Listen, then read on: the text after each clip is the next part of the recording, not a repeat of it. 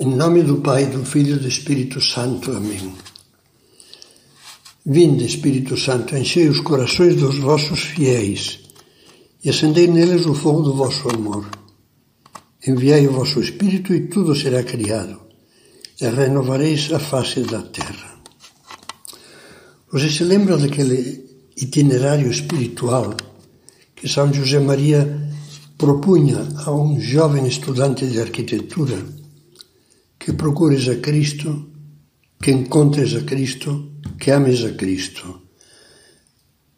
As duas primeiras propostas já procuramos meditá-las, procurar e encontrar. Vamos entrar na terceira e última, que ames a Cristo. Há umas palavras, também de São José Maria, que eu desejaria manter sempre gravadas no meu coração e gostaria que se gravasse na alma de muitos cristãos. Dizia numa meditação: estar com Cristo é estar seguro. Poder se olhar em Cristo é poder ser cada dia melhor. Tratar a Cristo é necessariamente amar a Cristo. E amar a Cristo é garantir a fidelidade. Como lhe dizia, já refletimos sobre as frases que procures, que encontres a Cristo. Resta-nos agora estas últimas considerações que ames a Cristo. Muito sobre o amor de Cristo já foi visto por nós até agora, mas há um ponto que é preciso colocar em destaque, e é este. O mais importante no amor de Cristo não é o amor que nós lhe damos, mas o que ele nos dá. Nas palavras de despedida de Jesus conversando intimamente com os apóstolos na última ceia, há muitas frases impagáveis. Jesus despede-se deles e fala claramente de que será entregue, esquecido, abandonado, traído, torturado e morto. Mas em vez de se queixar, desdobra-se em manifestações de afeto e de ânimo. Creio que lhe dou um, conselho muito bom se lhe sugiro que leia e medita com frequência os capítulos 13 a 17 do Evangelho de São João. Sobre eles eu gravei uma série chamada A Despedida de Jesus. Uma dessas frases impagáveis de Jesus na última ceia é a seguinte: Como o Pai me ama, assim também eu vos amo. Permanecei no meu amor.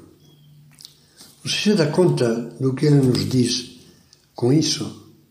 Antes de exigir-nos nada, pede-nos que permaneçamos na convicção, no calor, na gratidão, na certeza de seu amor por nós. São João, que sabia disso, começa seu relato da última ceia com estas palavras. Sabendo Jesus que chegara a sua hora de passar deste mundo ao Pai, tendo amado os seus que estavam no mundo, amou-os até o extremo até que extremo, o próprio Jesus o explica. Ninguém tem maior amor do que aquele que dá a sua vida por seus amigos. Dá-nos a sua vida e a dá na cruz. Dá por você e por mim. Fracos como eram os apóstolos, cheios de covardia e traições, nós somos como eles. Quando pensamos nisso, entendemos o que afirmava um pregador. Nós com Cristo podemos fazer o que quisermos, esquecê-lo, ofendê-lo, renegá-lo, crucificá-lo de novo. Mas há uma única coisa que não podemos fazer: conseguir que Ele não nos ame. Os primeiros cristãos tinham viva consciência disso. Veja as seguintes expressões com que eles a manifestam. São Paulo. A minha vida presente na carne eu a vivo na fé no Filho de Deus, que me amou e se entregou a si mesmo por mim. São João. Aquele que não ama não conhece a Deus, porque Deus é amor. Nisto consiste o amor. Não em termos nós amado a Deus, mas em termos Ele amado primeiro, enviado o seu Filho para expiar nossos pecados.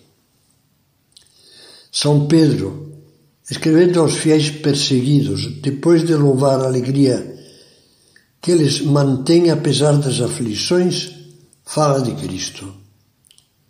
A esse Jesus diz: Vós o amais, sem o terdes visto.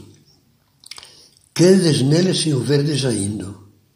E isto é para vós a fonte de uma alegria inefável e gloriosa. Aí está o verdadeiro motor da vida cristã, das nossas lutas, das nossas boas ações, da nossa fortaleza, do nosso arrependimento, da nossa confiança.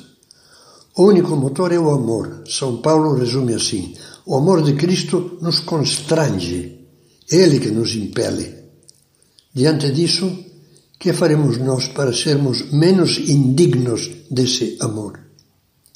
Há duas respostas importantes que Cristo nos dá na última ceia.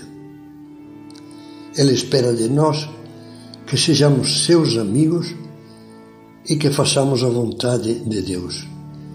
Estes serão temas das próximas meditações.